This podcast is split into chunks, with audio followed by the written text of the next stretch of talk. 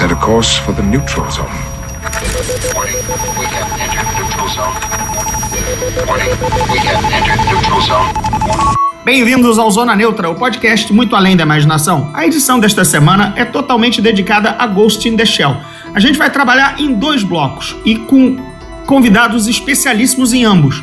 No primeiro, vem o nosso pai dos animes do Brasil, a lenda, a maior autoridade em Japanimation que eu pude encontrar, pelo menos aqui no meu bairro, é o Eduardo Miranda, claro que fez o do, a edição do Kong aqui comigo no Zona Neutra passado.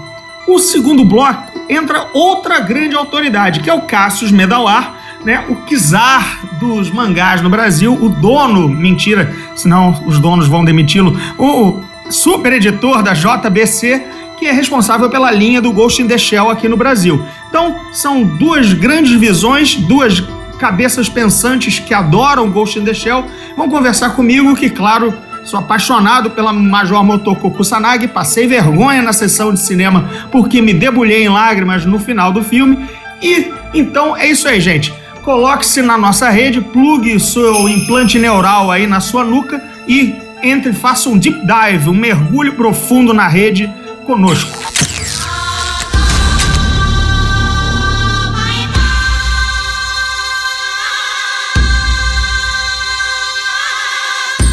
Saudações, Eduardo Miranda, tudo beleza? Querido André, é um prazer estar mais uma vez aqui com você e principalmente lembrando a galera que ouviu o Kong que quando eu falei que um dia eu ia voltar para falar de anime tokusatsu, esse malandro aqui falou: Ah, só que não, só que sim, estamos aqui para falar de Ghost in the Shell. É, é digamos que você foi chamado para falar sobre o filme, mas ah. beleza, é, vamos, vamos, tentar achar uma brecha legal para eu me escapar desse, desse, dessa minha tirada preconceituosa. Com certeza. Então, é, vimos o longa-metragem, né, do Rupert Sanders Vamos ali, com, primeiro sempre dar aquela contextualizada. O Robert Sanders é o, foi o diretor do é, Branca de Neve e o Caçador, aquele pequeno sucesso da, da, da Kristen Stewart, que gerou aquela continuação absolutamente que ninguém viu e ninguém pediu para que ela existisse, só estrelada pelo Caçador, né? E ele também não teve nada a ver com isso.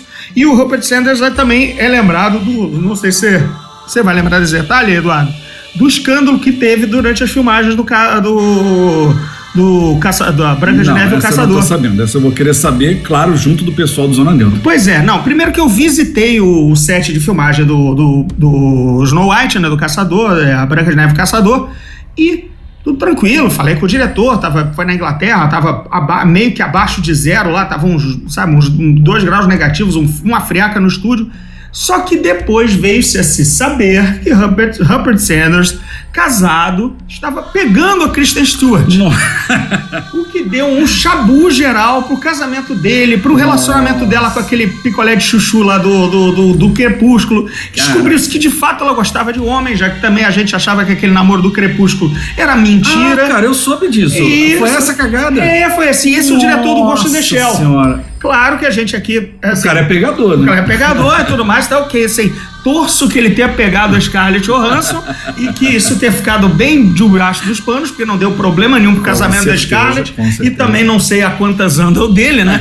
é, mas isso aí, claro, não tem nada a ver com o, o o, o, o, valor artístico da obra claro. foi só para dar uma, uma, quebrada de gelo, né? Falar uma fofoca, porque jornalista, antes de tudo, é um fofoqueiro profissional. Com certeza.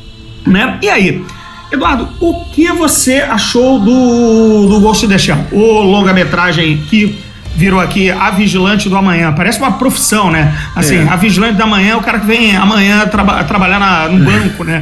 não, não, cara, fala com a vigilante da manhã. É, é. assim. Porque o que acontece? É, o Ghost in the Shell, ele me remete lá para a Rede Manchete, onde a gente trabalhou junto lá, né, nos anos 90. Quando o Cavaleiro do Zodíaco deu certo, e todos os outros desenhos começaram a dar certo, e eu cheguei até o S Mangá, não sei se você lembra, aquela sessão de desenhos mais fortes que eu apresentei, Detonator Orgon, Genocyber, é, o, o, o Street Fighter. O... Você está olhando a minha cara porque a gente está filmando isso ao vivo e eu fiz aquela cara de não me lembro. Então Sim, o silêncio foi esse. Mas a galera que ah, lembra da manchete vai lembrar do S fãs, Mangá. Claro. E vai lembrar que eram desenhos que eles saíam da, da- do normal. Eles eram desenhos realmente bem, bem violentos. E eu lembro que me ofereceram na época o Akira, o famosíssimo Akira do Katsuhiro Otomo. Me ofereceram o Evangelion, que é maravilhoso, que até o Pacific Rim, né, o Círculo de Fogo, tentou dar uma pincelada no Evangelho, acredito eu. Podiam ter feito o próprio, que ia ficar muito melhor, mas. E eu lembro que o de 95, o Ghost in the Shell, também foi oferecido para mim. Claro, o- todo o conteúdo que ele tinha erótico, que é- não é tanto, porque na verdade é o corpo de um robô sintético, né? Não pesou tanto ou tão pior como a trama complexa que esse longa isolado nos apresentou. Então, o, o grande mérito que eu vejo em A Vigilante do Amanhã, Ghost in the Shell, é justamente ele ter conseguido condensar num filme um roteiro extremamente inteligente, e rápido, esperto, muito bem costurado, como a gente comentou lá na cabine, uma história que para você entender, penso eu, você tem que ler todos os mangás, você tem que ver todos os animes, você tem que assistir todos os OVAs, que são os filmetes, tem que assistir esse longa e mais tantos outros produtos de Ghost in the Shell que tem por aí. Então vamos puxar de cabeça. Primeiro, são dois longas do Mamoru Oshii, o Oshii Mamoru. Sim. Va- varia aí a, como você coloca o sobrenome na frente ou não, então acho que ele é o Oshii Mamoru. Mas beleza, são dois longas. O de 95 e acho que de 2002, o Innocence. Sim. certo? Aí nós tivemos um outro longa agora, de 2015, chamado Ghost in the Shell The New Movie, com o pior subtítulo de todos os tempos. É complicado. É complicado, É né? complicado. Mas aí já não é com o Oshima Muru fazendo, então a Motoko, a Ma- Major tem outro visual, ele perdeu toda aquela introspecção filosófica e trama complicada e é mais pau puro. E nesse sanduíche, in between, nisso, no meio disso, a gente teve duas séries, a série de TV que, se não me engano, durou duas temporadas, o Standalone Complex, primeira e segunda, Teve o Rise, e né? teve o Arise. Arise. Se me fugiu alguma coisa, eu não estou fazendo isso aqui com o auxílio do, do- da tela do computador ligado. Nós estamos aqui na sala tomando uma cervejinha e em breve um café. Então eu vou, não vou mentir, é isso que me veio à mente. Se, é- se errei, se chorei, se sofri, o importante é quantas, a, a quantas vezes eu me amotou que eu me referi. Ou a Motoko eu bati. É, Bom, mas é, lá. enfim. Aí, então, é resultado. Esse é, isso é o que Mas tem também pra o Masamune Shiro, que é o cara do mangá. É, tem a obra do mangá, mas como a gente, já- como a gente tá falando, que ele basicamente pegou a, a, a versão live action é muito mais, muito, muito mais as versões animadas do que o mangá. O mangá, depois, no bloco do, do Cassius, ele vai esmiuçar certinho o que, que, que, que saiu do mangá para longa-metragem. Porque o que eu sei é que a grande treta entre o mangá e o anime, e me corrijam se eu estiver errado, é a questão do cérebro da, dela, da Major, ter sido transplantado ou ela ser uma prótese completa, um robô. Tá. Né? Porque sabemos que Ghost in the Shell é o espírito dentro da máquina, né? É o Isso. espírito humano que surge dentro daquela máquina. Claro que ela não é o Chape nem o Johnny Five do curto-circuito, o que poderíamos comparar também. Porém, parece que a grande briga e o que eu já ouvi, ó, fãs me agarraram, você viu isso, eu sumi lá, não, não sei se você viu isso, me agarraram lá na porta do cinema, lá por dois fãs enlouquecidos, dizendo a obra foi estuprada, estupraram a obra, não é nada disso, erraram tudo. Gente, calma, Calma, isso não é feito para você nem para um grupo de fãs. E, infelizmente, ô, André, nas palestras eu costumo dizer o seguinte: eu primeiro mando o pessoal me vaiar. Ninguém entende nada. Eu digo assim, galera, treina vaia. Treina a vaia, né? Ele, "Uh, tá fraco. Treina a vaia. Ele, "Ah, agora vamos lá. Por que vocês vão me vaiar? Fã não dá audiência, fã não dá bilheteria. Aí nego vai a mim. "Uh!" Mas no fundo é verdade. Porque não dá. Não tem condição. E outra coisa, é, já tava ali no Facebook um amigo me cutucando. Ah, mas pelo que eu li, tá tudo errado. se-" Amigo, o, o longa do Oshimamuru já não é o mangá. E aí a, e, e a série animada do Standalone Complex é basicamente uma série policial. Toda semana tem um mistériozinho cibernético para eles resolverem e o pau come. Não tem minha, nada do, da introspecção e filosofia do primeiro longa e conversa mais com o mangá. Resultado, tem tantas formas de abordar a história que essa aqui do Rupert Sanders, ele tá visualmente fiel a Motoko do, do Oshimamuru. Visualmente fiel e no ouvido, No porque a ouvido. trilha sonora é impressionante. É, tá ao mesmo tempo usa o vilão da segunda temporada do, ah, do Standalone Complex, não usa o Puppet Master, porém o Puppet Master está ali, presente. está presente porque ele, o, o Kuz, hackeia e faz coisas que o Puppet Master, que é o clássico vilão do longa também, clássico, quer dizer, que todo mundo tem na mente, mas é muita história de Ghost in the Shell, é que nem reclamar que o Aranha também, ah, mas o Aranha fez isso, não fez aquilo, também o Aranha tem 60 anos de, de gibi para escolher uma- um determinado vilão, ou qual é o vilão certo para começar, qual é a história correta. Por exemplo, a origem da Motoko está mudada. Está mudada, gente. Está mudada. Não é a menininha que caiu do avião junto com o outro no. Foi mal spoiler, mas não é essa a origem que a gente vai ter. A origem é um pouco mais Robocop. Entendeu? Tem, tem, tem, tem, tem, esses, tem, tem essas modificações e tá ótimo. O É filme interessante é muito bom. você falar em Robocop, porque eu digo o seguinte, pra galera que não é otaku, e acredito que, claro, Zona Neutra ele é, é muito prestigiado também, principalmente porque não é otaku, né? É, é como se você pegasse o Caçador de Androides, o Blade Runner, o Matrix e o Robocop, botasse no mixer e juntasse outras pinceladas de ficção científica. Claro que o otaku sempre vai ter a razão em tudo que ele disser sobre as adaptações, sobre o que está acontecendo. Mas como o André acabou de falar, se você vai reclamar, você vai reclamar já da saída dele pro mangá, do mangá pro anime, do anime pros OVAs e tudo Ah, mais. quem lê, o, ma- quem lê o mangá não deveria nem ver o filme, Não. o, o longa, Nem porque, vai. n- sabe, não, não é aquilo. Não é aquilo. Agora, é complicado para um produto hollywoodiano jogar, na, jogar, por exemplo, na bola difícil que é o longa, que é introspectivo, que tem Nossa. grandes cenas paradas, tem cenas clássicas de ação. A, o, o- a, a luta na água com ela invisível, com a, com, a, com a camuflagem, e a luta dela contra um tanque, isso são os clássicos. É, isso, e o isso- salto do prédio, E né? o salto Aquela- do prédio. é, são as três, três coisas.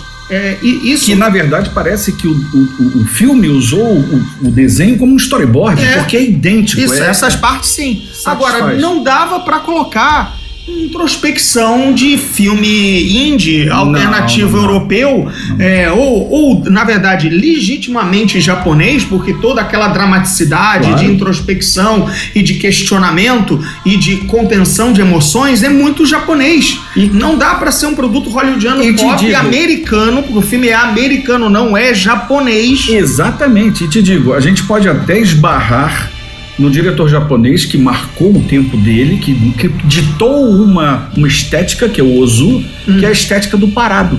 Né? Ele usa o background como um pano de fundo, como um teatro, e as coisas acontecem dentro dessa, desse pano de fundo. Isso acontece muito no longa de 95. Tem momentos que você fica vendo um beco, só aquele beco. Eu né? adoro a tomada daqueles dois ar-condicionados. É, com aquilo os ali- pôsteres embaixo. E- Não quer dizer nada. Nada. Ou muita coisa. e pega bem ali. Mas se você coloca isso num produto hollywoodiano, o estúdio tá jogando dinheiro fora. Porque não é, não vai dialogar Não com aquele público. não vai. É um produto pop, ele tem que ter. Ele tem que ser popular. Ele tem que ter como contato com o público a que ele se destina. Né? Agora, é, dito isso, antes de ver Ghost in the Shell, eu tava com o velho problema que eu chamo de síndrome de John Carter. Vou te explicar o que é. Seguinte, John Carter, aquele filme malfadado, né, Aham. que todos Que eu gostei muito. muito bem, ok. Mas ele é, vamos, vamos Adorei o Povo Formiga, achei bacana. Certo, tudo bacana. Mas olha só, John Carter, na verdade, é baseado num, num- num livro Pulp, do Edgar Rice Burroughs, dos Aham. anos 30. Sim. Basicamente, tudo que a gente viu de aventura e ficção científica espacial... Tá- de, tá tudo ali. Tá tudo ali. Tá tudo ali. Ou seja, teve tantas obras que, que, que chuparam do John Carter... Que quando o John Carter chegou ao cinema, ele, era pareceu, ele não era novidade, ele parecia que tinha bebido em tudo. Isso. Ele tinha mamado em todas as tetas. O- O John Carter, que é me- metade, Star, metade de Star Wars é John Carter, e de repente ele chega tão atrasado É, e, nossa, mas eu já vi isso em Star Wars. É, amigo, é porque o filme chegou A atrasado. base é essa, A você vê o contrário. Você vê o contrário. Então, o Ghost in the Shell, é, ma- mangá e principalmente o longa, é, principalmente o longa, inspiraram tanta coisa que aí você, eu tava com medo da síndrome de John Carter. Sim. Ghost in the Shell vai estrear e eu vou achar Sim. que eu, isso é derivativo de um monte de coisas que infelizmente a obra inspirou. Exatamente. Né? Temos aí a Matrix, temos a. Temos. É, a, é, é, Blade o, Runner. ent- ent- não, Blade Runner de 82. Não teve nenhuma influência de Ghost in the Shell. Tô falando que Ghost in the Shell Ah, tá, entendi. O influenciou. subproduto. Subprodutos. Então vamos lá. Matrix, muita coisa de inteligência artificial do Spielberg. Ah, com certeza. Até agora, recentemente, o Westworld da HBO tem imagens, tem, tem a, o, mas o é Android. do, do próprio filme. Ó, anos não, 70. não, não, Android saindo do leite, cara. Ah, Android, tá, é, tudo Android bem, a saindo. estética, você tá Então, pois da é, então várias tá. coisas. Tô Entendi. falando várias coisas assim. Ah, mas isso eu já vi. Já vejo até na HBO os Android Claro. saindo do leite. Amigo, mas quem Android que sai uma substância leitosa é a, é a É, Major, é a cara. Major, é então, é, várias coisas que eu não tava achando. É, aí, aí é que eu te digo. Durante metade do filme, eu já até falei já com o pessoal da Paramount que, que me perguntou pessoalmente o que, que eu tinha achado do filme. Um terço pra metade eu tava achando o filme sem personalidade. Por quê? Porque a trama estava igualzinha, só trocar nomes ou situações, à do Blade Runner. Perceba. Agente da lei, Rick Deckard, ou Major, né? Agente da lei vai caçar terrorista criado por uma grande corporação, Roy Batty Coase. Roy Batty tenta matar os seus criadores e tentando achar um, um significado para a vida. Coase vai matando os seus criadores, os executivos que criaram a sua forma robótica, tentando Pra achar uma o lacuna. Tyrell dele. É, é, tá tentando achar o Tyrell dele. Então, isso estava me incomodando bastante, porque Sim. a trama toda tinha se reduzido a uma refilmagem marota de, de- de Blade Runner. A agente da lei começa a ter uma relação de, de, de, de, é, de identificação, Rick Deckard de Roy Batty no Blade Runner começam a se identificar por que, que eu estou caçando esse cara, estou moralmente correto em caçar esse cara que na verdade fomos nós que criamos e não demos livre-arbítrio, toda aquela discussão Claro, do Blade Runner. claro, claro. Ela tá até pelo menos um, um bom um terço da trama É, ele do, anda nessas áreas. Não, nessas áreas aí isso tava me irritando. Eu dizia, Sim. poxa, é, já, a obra já é teoricamente já, já é derivativa porque muita coisa chupou de Ghost in the Shell. Uhum. Ghost in the Shell não estava precisando também roubar a trama do Blade Runner, senão agora Sim, ela vai, claro. agora o filme vai entrar num beco sem saída, porque aí a trama vai nem, o visual já não é muito original, porque todos os outros os outros já fizeram Sim, depois. claro. E ele ainda tá. E o filme ainda começa a roubar descaradamente a trama do Blade Runner. Eu comecei a me preocupar durante a metade da exibição. Aí o filme começou a me ganhar.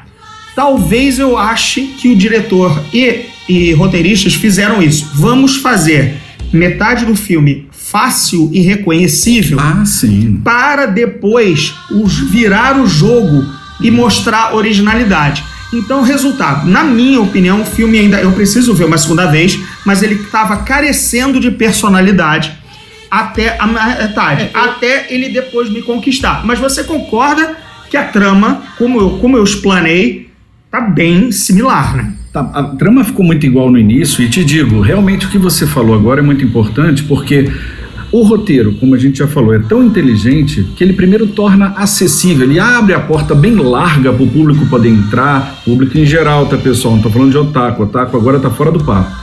É, e o público em geral poder primeiro se adaptar com aquele esquema. É como se você entrasse numa água morna para começar a entrar numa água mais gelada. Ele vai aos poucos com você. Né? Ele, não, ele não te taca naquele universo completamente bugado do Ghost in the Shell, de raiz, não Nutella. Esse é o Ghost in the Shell Nutella. É, O Ghost in the Shell em raiz é muito, é muito inacessível, que eu penso. Que na verdade, eu acho que eles podem. Olha, se eu sou um executivo né, de Hollywood, eu pensaria em adaptar tantos outros na frente de Ghost in the Shell. Você tem um porquê dessa, dessa escolha? Eu, eu realmente eu não entendi a escolha. Não, desde na verdade, desde o longa em 95 tentou se fazer e o pitch, quer dizer, a proposta de venda dos, dos irmãos Wachowski pro Matrix para a Warner foi o seguinte: we can make that real. Dá para fazer de verdade. Então, eles mostraram Ghost in the Shell para os executivos da Warner e venderam Matrix. Entendi. Não quiseram comprar os direitos ou adaptar. Criaram aquela corruptela de, de- aquela salada mista, né, aquele mar de informações que é o Matrix de referências, né, cozinhado como se fosse algo extremamente original, Sim. de fato engana, é, e lançaram o Matrix e não fizeram Ghost in the Shell.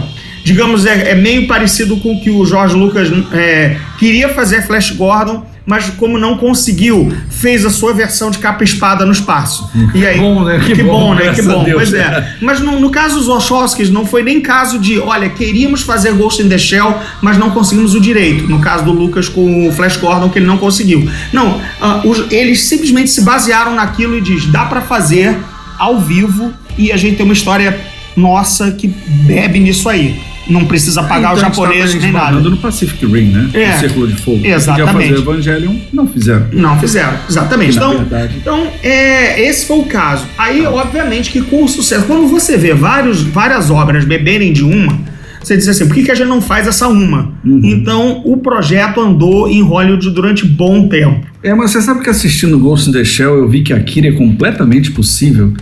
Me, me animou Ah, a pensar. na- Eu acho até mais possível, porque Bem não tem possível, tanta introspecção, né? É Com mais, certeza, ele é um direto. É um direto, filme de Terrorismo. monstro, terrorismo, mutante, Mutante. poderes. é, poderes agora, o, o Ghost the Shell do, do Mamoru, do Oshi Mamoru, é, é complicado, porque você ela Totalmente. fica lá discutindo, eu sou, não sou. Isso, por exemplo, entra. Isso, por exemplo, entra como um fiapo no Robocop do. do, do original do Verhoeven, mas entra um pouco mais na versão do Padilha. Sim. Ele fica mais preocupado em, em mostrar a família, Sim. como eu, eu recupero a máquina, o, o, o Os questionamentos dele entre homem e máquina. máquina, o né? Gary Oldman fica mais de advogado diabo mexendo nas memórias dele, mas Sim. tendo que obedecer à corporação.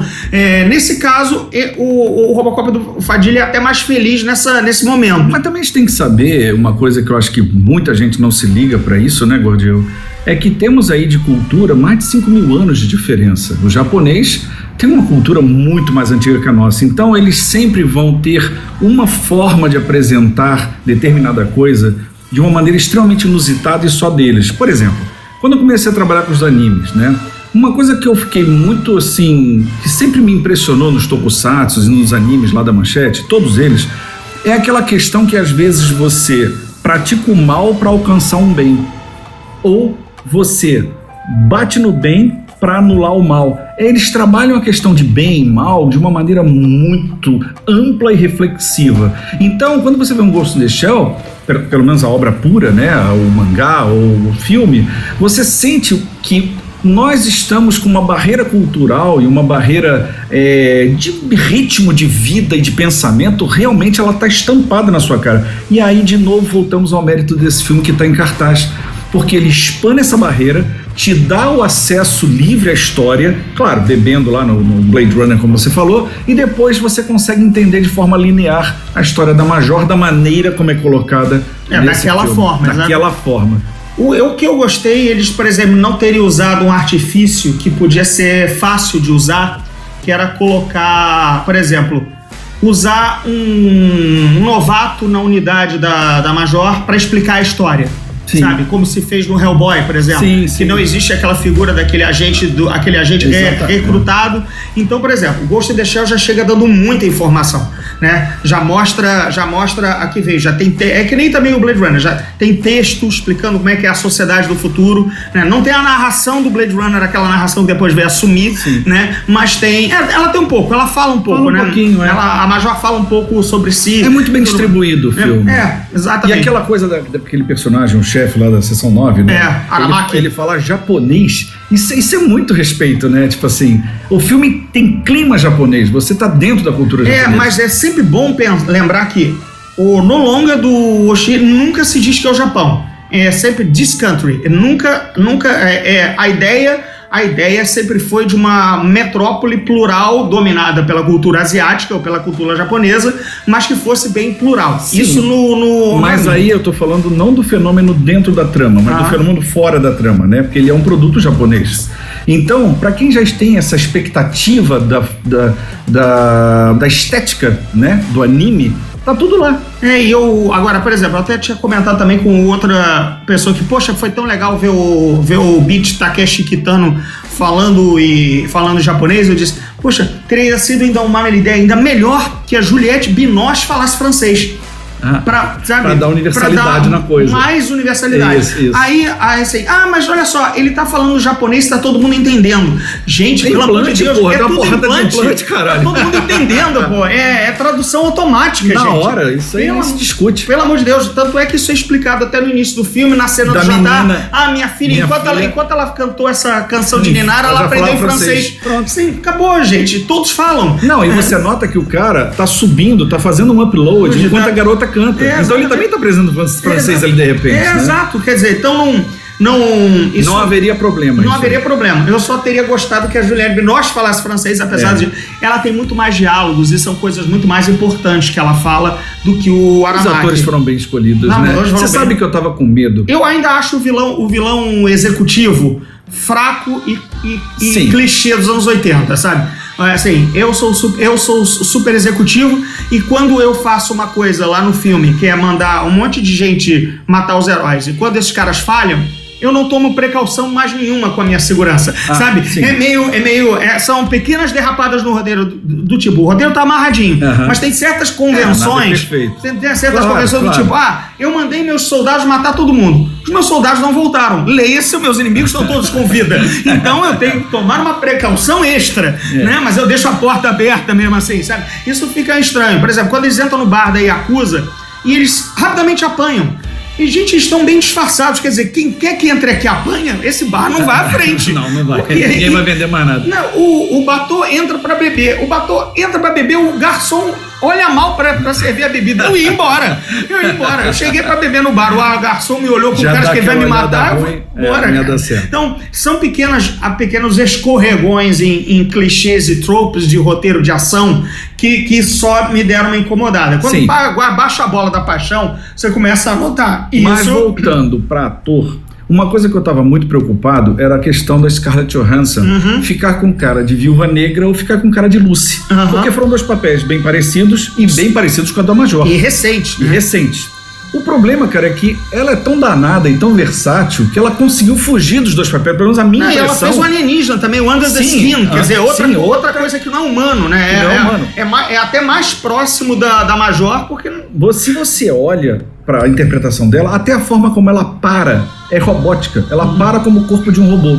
Claro que pode ser o mérito de diretor, mas acredito que a versatilidade dela como atriz, ela conseguiu tirar um pouquinho e espanar os outros papéis da Major. Veja bem que, por exemplo, muito. em termos de, mobilidade, de expressão corporal, ela tá parecendo muito mais pesada Com certeza. do que a Viúva Negra, que dá três rodovios e derruba três. Porque ela é uma máquina. Assim, é- é- eu não lembro deles terem feito isso no longa, que a gente acabou de assistir. Mas no, no longa de animação, toda vez que ela pousa de um pulo, ela racha o concreto. Racha o concreto, ela é muito pesada. Então, a- é, você vê É que ela tá, ela tá meio curvada pra frente, Ela é meio sempre macho. está meio curvada Meio- e com o braço em, em posição de esfinge. Posição Você de- está sendo sempre vendo aqui a mão e aqui na frente. Isso. É muito bem feito. Isso é muito legal, porque não deu a ideia do. Não. Ah, não, é o ciborgue agilíssimo. Não.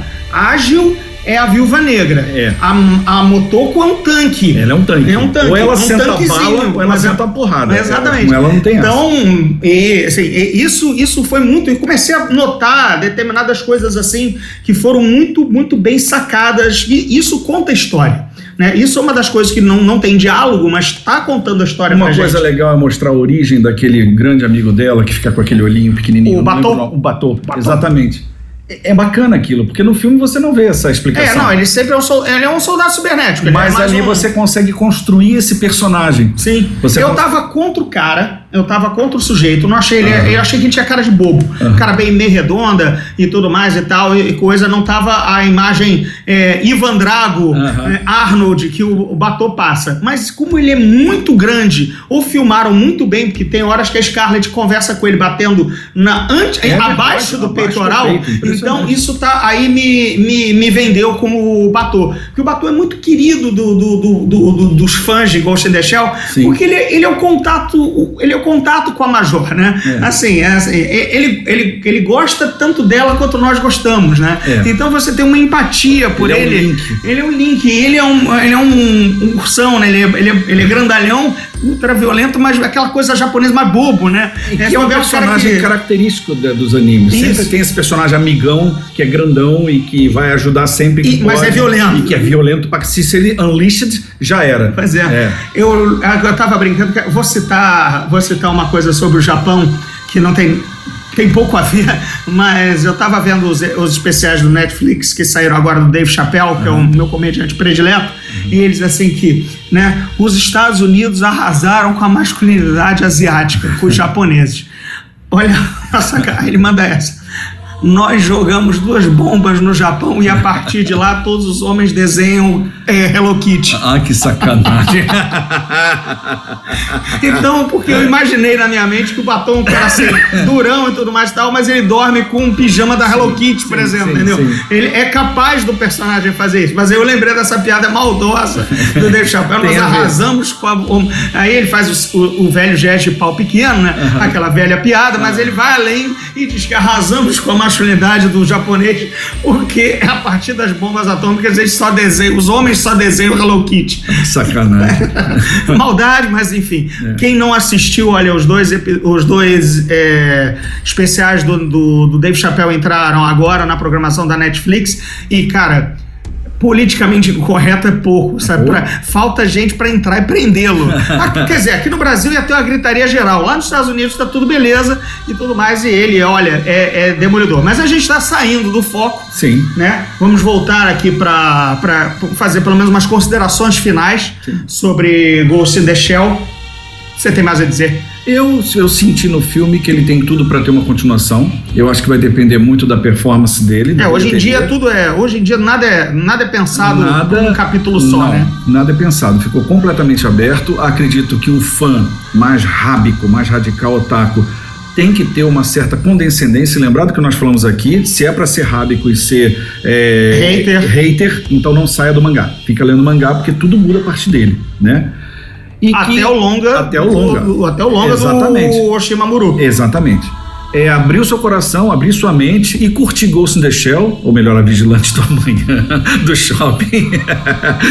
e, cara, bom divertimento, é isso aí. Pois é, tô, tô doido pra rever, até pra colocar algumas coisas em ordem, de repente essa minha antipatia com, com o andamento do, do primeiro terço do filme, ver se essa questão de ser muito parecido com a trama do Blade Runner veladamente para de me incomodar, entendeu? Se eu vou voltar a me emocionar com determinadas soluções do roteiro que pegam o fã ou pelo menos para quem gosta da Major de maneira assim cruel, né? Foi, foi assim, a, a jogada foi bruta contra a emoção. Realmente eu saí de lá emocionadíssimo por, por conta disso, por gostar muito do- da Major e do que o roteiro nos brindou lá pro final. Mas é spoiler e tem, cara, tem que ser mantido em segredo porque é, é absolutamente delicioso ter aquela descoberta. Verdade. A mão treme, a voz tremeu ali ao meu lado, eu tava ao lado do Tom Leão, eu falei, não vou dizer o que eu murmurei, mas a voz já saiu embargada,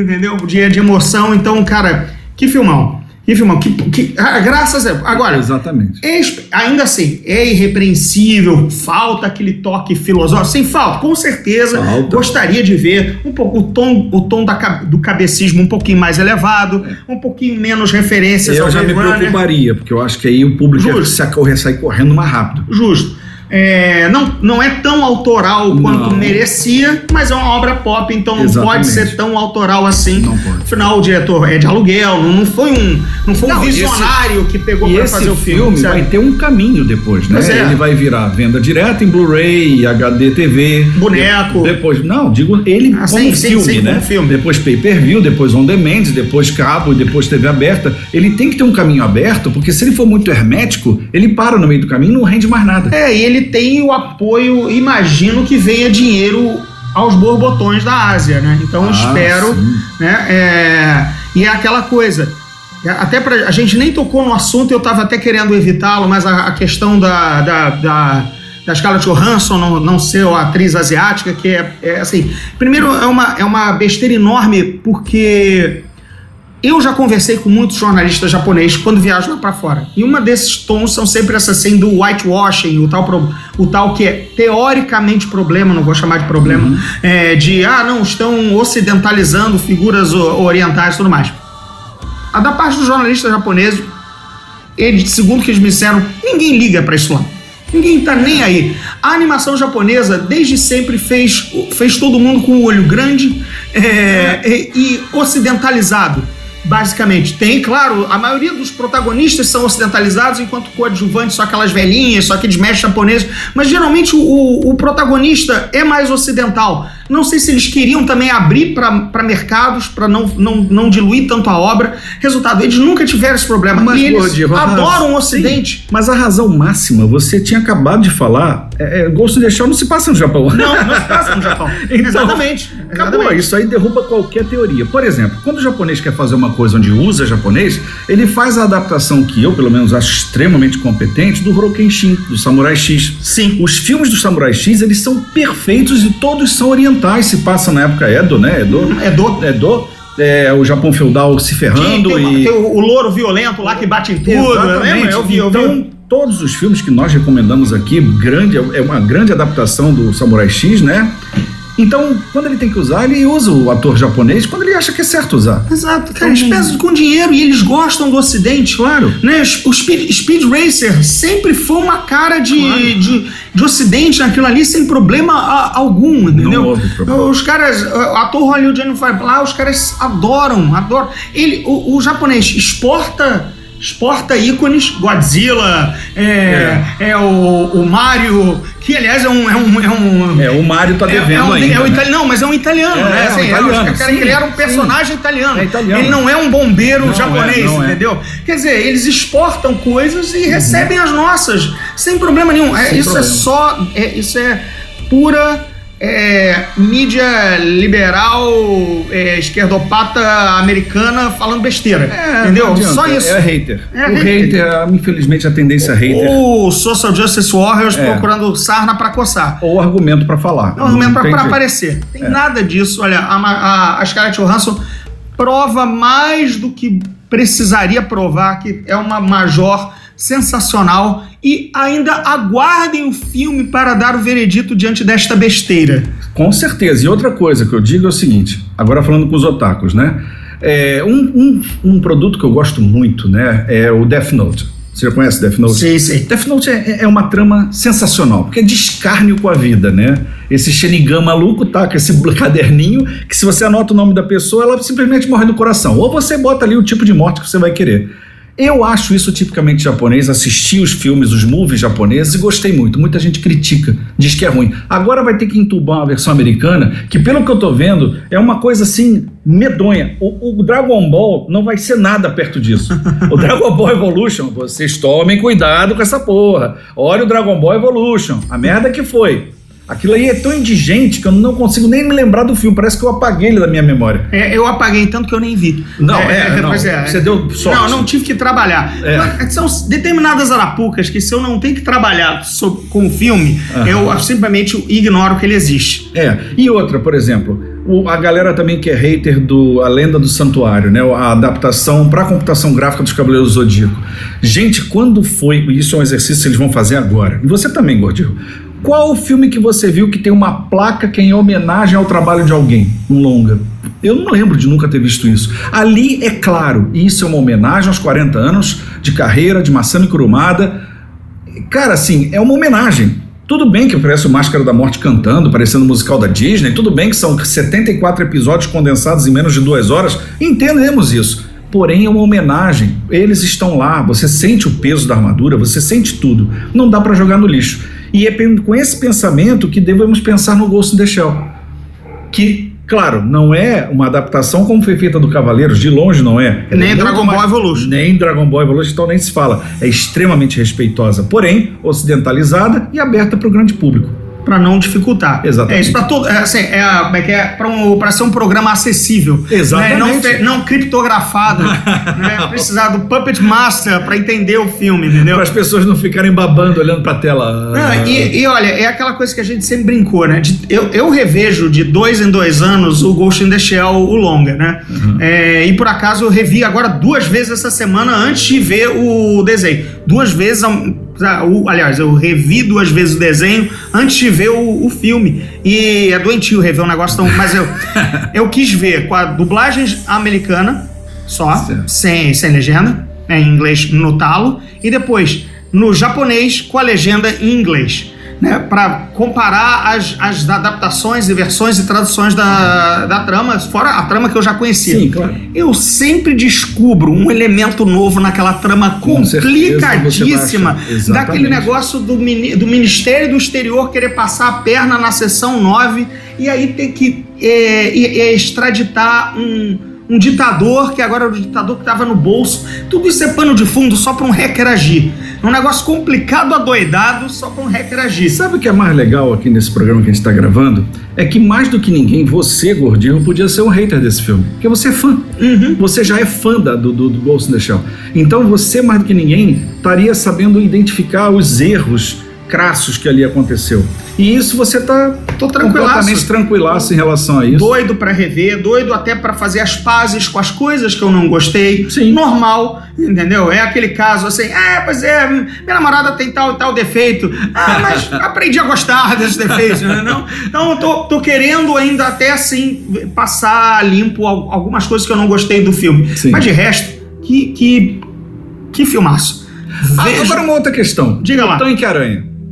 Não, mas aí entra no tanque aranha já vamos contar coisa, não. Né? Ah, deixa, deixa, deixa, Deixa aranha. Aranha. Não, de, Porque guarda aranha, aranha de Mas fora. você sabe que o, o trailer final mostra o Tanque Aranha. Desde- é, mas vamos considerar que ninguém viu todos os trailers. Deixa o tanque Ah, é, aranha lá. Tanque Aranha. Não vamos Deixa entrar nesse mérito. Não, de- não, a entrar na aranha não é agora. Não é pra entrar na aranha. Não é pra entrar na aranha. Tá, mas só de consolo, tem o Tanque Aranha, tá, gente? Porque Tem, muita gente tava preocupada. Tem o Tanque Eu Tinha Aranha. muita gente agoniada, dizendo, não vai ter a porra do O Tanque, tanque Aranha. Como é que é a música da Dona Aranha, se a gente fizesse com o tanque aranha? É...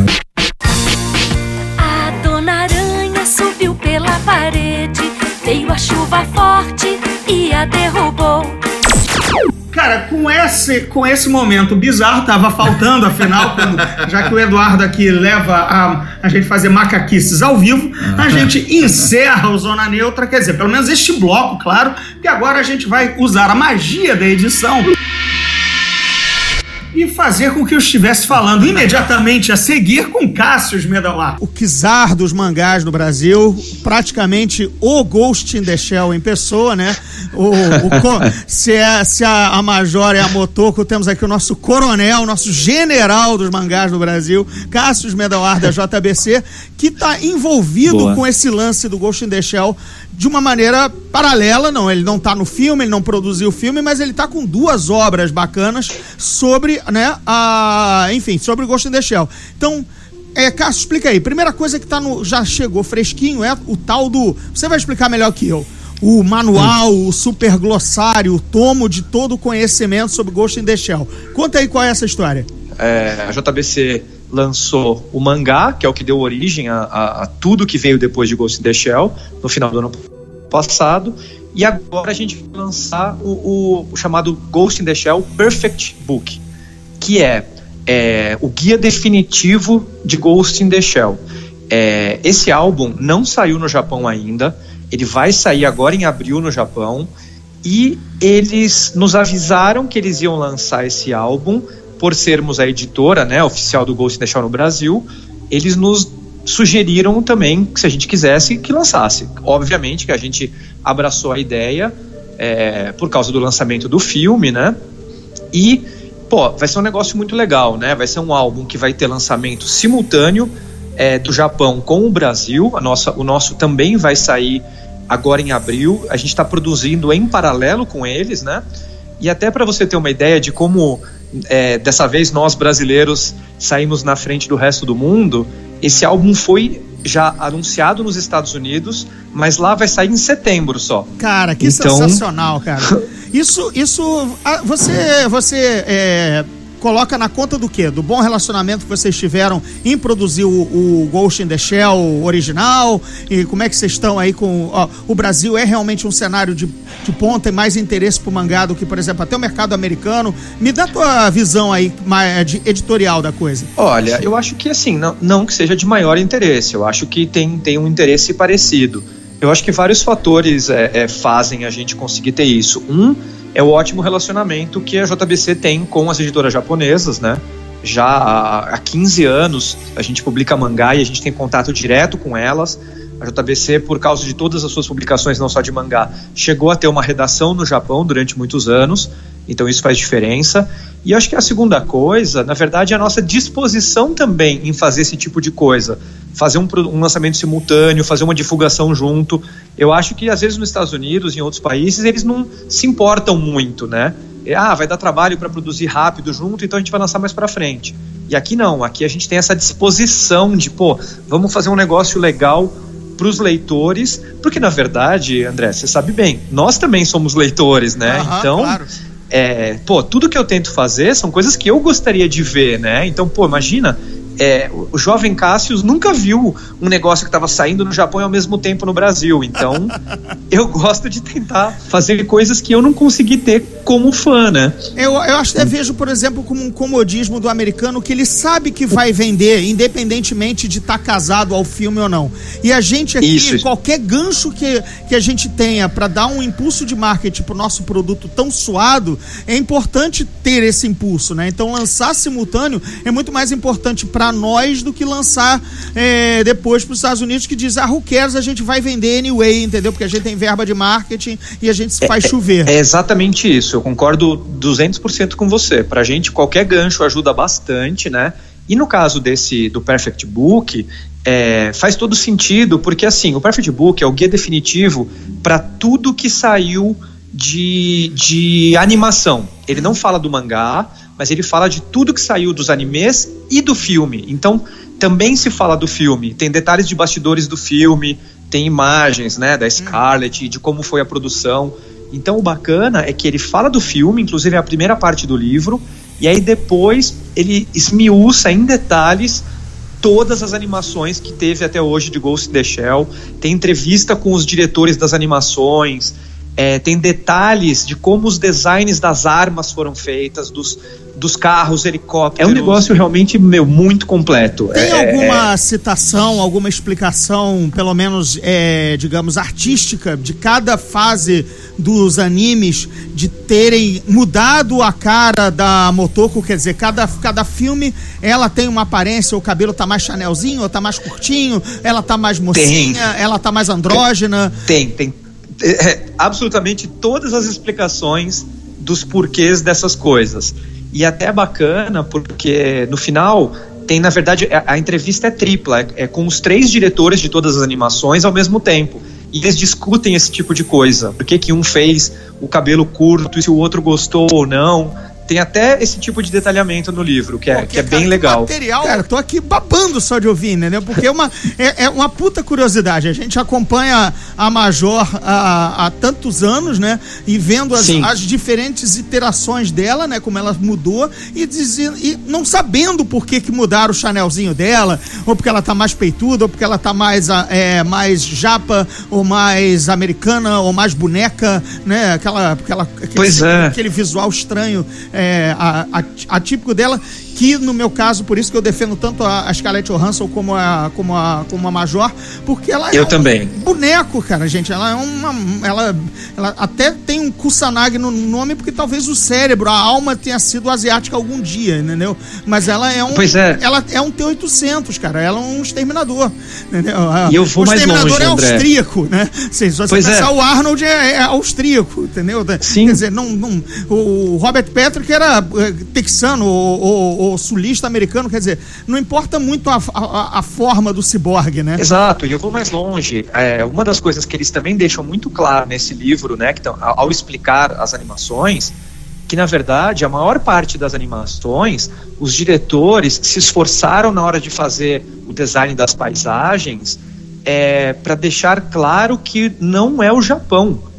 É um mundo futurista onde você não tem fronteiras. Então, os caras tentam deixar claro que assim, não é o Japão, é, um, é o futuro num país sem fronteiras. Então, é, e eles mesmos também falam no livro o quanto eles gostaram da escalação da Scarlet, que eles acham que, que é a cara da Major e tal. Então, assim, tem, tem todas as explicações de mudança, de, de conceito, qual o conceito que cada um tentou passar para para sua animação. É, é, cara, é bem legal. É, é, é realmente. Quando eles me mandaram dizendo que era um artbook, um, um guidebook que a gente deveria comprar e tal, eu não tinha ideia do nível de detalhamento que tem o álbum até eu pegar realmente o texto traduzido e ter que editar. É, é, explodiu minha cabeça, assim, foi, é, é incrível. Agora, pro leitor que vai coçar o bolso, quanto sai, quando, quando já tá chegando? Explica um pouquinho aí, pro, faz o serviço. Claro, é, vai ser um álbum de luxo, tá? É um álbum de luxo para os fãs, mas que fique bem claro, nada foi inventado pela gente. A gente está lançando exatamente no formato que vai sair no Japão. Então, ele é um álbum grandão, assim, que é num formato, para citar, para quem sabe, de artbook, assim. Então, é, é 22 por 28, 21 por 28, é uma coisa é pra, assim. É pra colocar Ele no é centro de mesa, né? Aquele ali, é, tirar, Isso, tirar a Bíblia exatamente. Sagrada dos seus pais, né? E colocar Isso. a Bíblia Sagrada É, de Ghost in the Shell. Exato, e faz sentido ser nesse formato grande, porque ele tem muito texto, mas ele também tem muita imagem. Então, se eles fizessem num formato menor, é, ou ia ficar com 300 páginas em vez das 160 que tem, né? En- Então, faz sentido que seja grandão assim. Alô? Alô, diga. Ah, tá aí. Então, eu achei que tinha caído. Não, E tô então é o seguinte- Você concluir agora na Dolorosa. Quanto é que mais ou menos É, vai sair? ele é. Calma, ainda tem mais um detalhe. Ele é todo colorido, tá? Então, 160 páginas, inteiro colorido, papelzinho especial. Vai custar. É, 70, 79 reais. Pô, cara, tá muito bom, né? Não sei como é que você conseguiu espremer esse preço aí. Mas, cara, enfim, 80 pratas por um livro desse. Pois é. Ah, É. sobrecapa, né? Tem sobrecapa, tem todos os todos os guerigueres de, de edição de colecionador mesmo, né? Aham, Não, é, é isso, não, não dá. Eu sei que nego chia, nego que é barato, mas, cara, fora, fora a produção e tudo mais, tá, tá bem bacana. É, e nem é- tem como a gente, a gente- Só, só uma coisa, como de- só de- reforçando, não teria como a gente fazer diferença. Diferente, ele é exatamente igual o álbum japonês. Certo. E como é que tá o Ghost in the Shell já... Há quanto tempo tá lançado? Como é que tá? Como é que tá? Eu sei que vendagem a gente nunca, nunca conversa, eu sei que vai dizer que tá bom, mas em números, então, mas como é que tá? Tá bom? Tá bacana? Como é que tá o Ghost in the Shell? Cara, tá, tá muito legal, tá, tá até assim, claro que a gente sabia que ia ser super bom, era uma expectativa muito grande, mas tá, tá além das nossas expectativas. É, claro, como você falou, não posso falar exatamente de números, mas eu posso dar alguns detalhes interessantes. Ghost in the Shell foi o nosso álbum mais vendido na Comic Con Experience. bacana. Pois é. O álbum que a gente mais vendeu na Comic Con foi Ghost in the Shell. Tinha o álbum muito, de é, 60... ou seja, promete também o filme, né? Porque olha, olha a, a demanda, né? Do o público que queria Ghost in the Shell bem lançado no Brasil, né? Pois é, e a gente viu lá como isso é muito legal de evento, que você consegue ter contato com quem está comprando. Então a gente viu de tudo. Gente que esperava muito tempo que saísse e gente que falou: Poxa, eu vi que vai sair um filme disso aí, eu quero comprar para ver. Então realmente acabou pegando vários públicos bem diferentes.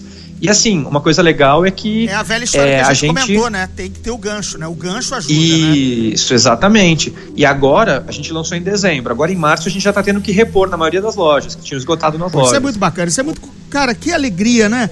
É, assim, não, Pois é. A gente que gosta pra cacete de Ghost in the Shell conheceu a Major lá atrás, em, em 95, pelo menos com o grande, com o Longa e tudo mais. Depois, enfren- depois teve que importar, no caso, a, a versão americana, que é não Uhum. é fidedigna como a de vocês, entendeu? Que a Sim. brasileira saiu, saiu exatamente como, como o, o criador queria, né? Assim, tá, Uhum. cara, emocionante, emocionante. E eu sei que sim, a gente tá gravando agora esse, esse trecho do Zona Neutra só pros leitores. Leitores, não? Ah, meu Deus, eu sempre esqueço que eu tenho também ouvintes. Agora que os ouvintes. Ouvintes. É, é, no- no- nos bastidores, porque a gente.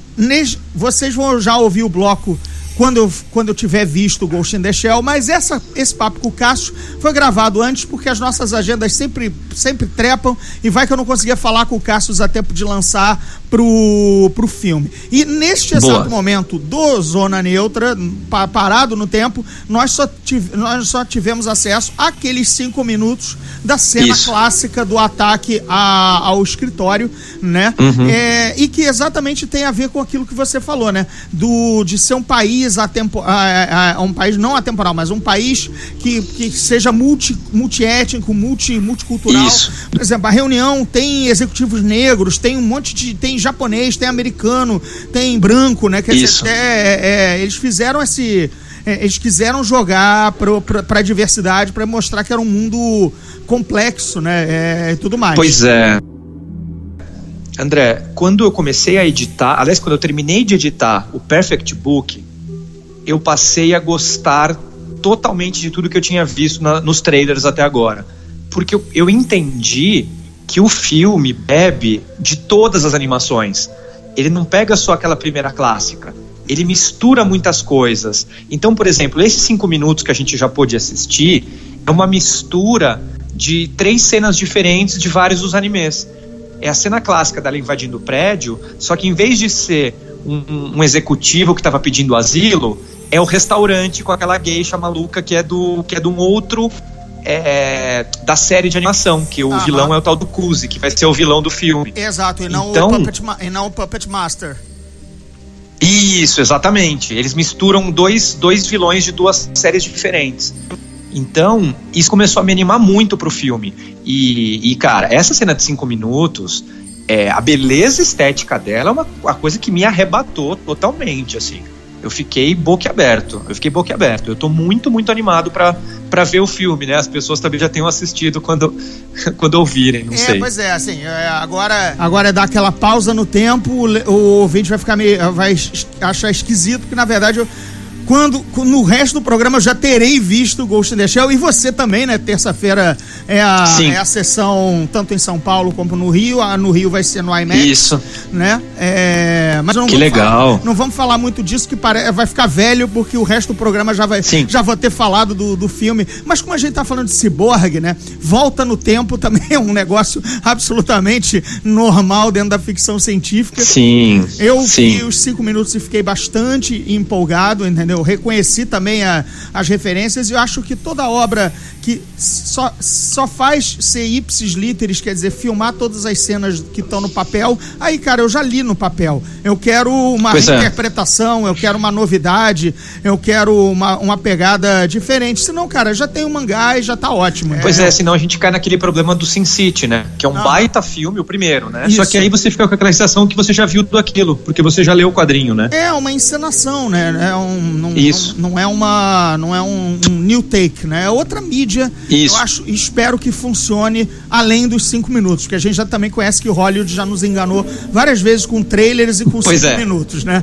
Vamos Pois torcer. Mas se você já ti- você vai de novo tá ouvindo essa conversa e vai achar estranho, porque eu já vou, já vou ter dado a opinião é, mais embasada com a com longa-metragem visto. Cassius, algum recadinho, enfim, final aí pros fãs de Ghost in the Shell? É, e Sim. Vamos lá. Eu, eu queria Compre deixar um livro. recado aí pra Compre galera. os livros da que é- JBC. Não, pois é, não, na verdade sim, óbvio, né? Se você, se você é, é fã de Ghost in the Shell e só viu as animações, compre o mangá original, porque é, é, ele é impressionante como ele é atual, como todas as histórias estão ali, você consegue entender mais do universo. E se você já tem o mangá, gosta das animações, o Perfect Book é fundamental. É para fã nenhum botar defeito. Cara, tá tudo explicado lá. Eu entendi muita coisa e eu acabei entendendo exatamente isso que você falou sobre o que a gente espera do filme. É, os caras fazem isso no Japão. Cada diretor que pegou para fazer uma animação, ele coloca a mão dele, é a, a visão dele do Ghost in the Shell.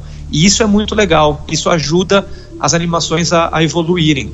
E é, já quero deixar um recado que existem mais dois álbuns de Ghost in the Shell em quadrinhos, que foram continuações que saíram muitos anos depois e que virão no futuro pela JBC. Tô dando aí para os seus ouvintes essa informação. Ô, cara, que beleza. Cássio, muito obrigado por participar, muito obrigado por enriquecer o Zona Neutra Especial Ghost in the Shell. Você já tinha participado daquele lá atrás falando do álbum. Pois é. Agora você traz álbum e mais agora o, o- a Bíblia de Ghost in the Shell e ainda avisa pra gente que vai sair mais, mais mangá. Então, cara, serviço completo, Cyborg tá lavado, lataria impecavelmente limpa para passear Pois no fim é. de semana. Vá, Agora, agora é a gente cu- curtir a lataria da Scarlett Johansson, entendeu? Eu vou Pois te confessar que foi difícil ver os cinco minutos é, prestando atenção em qualquer outra coisa que não fosse aquele Boa. bodysuit. Tava, tava Né? assim, de provocar um. Espero que o ar-condicionado na sessão esteja bem alto, entendeu? Bem lá. Bem no- forte, concordo com você. Assim, no mínimo 16 graus, porque vai chegar uns Né? 25 fácil quando ela coloca a bodysuit. Fácil. Com certeza. André, obrigado pelo convite de novo. Sempre que precisar, dou as ordens aí pra gente conversar de assuntos geek em geral ou mangás e animes principalmente. E espero que os ouvintes aí tenham gostado e de novo, eu sei que a gente está falando agora do passado, mas espero que o filme seja muito bom e que a gente tenha gostado. Beleza. Aí depois a gente tenta fazer um follow-up e ver a nossa. Ver, eu quero saber o que você achou quando, quando você tiver visto, apesar da gente já ter visto. Loucura, loucura. Bacana. Valeu, Cássio. Fechado, André. Abraço grande. Abraço.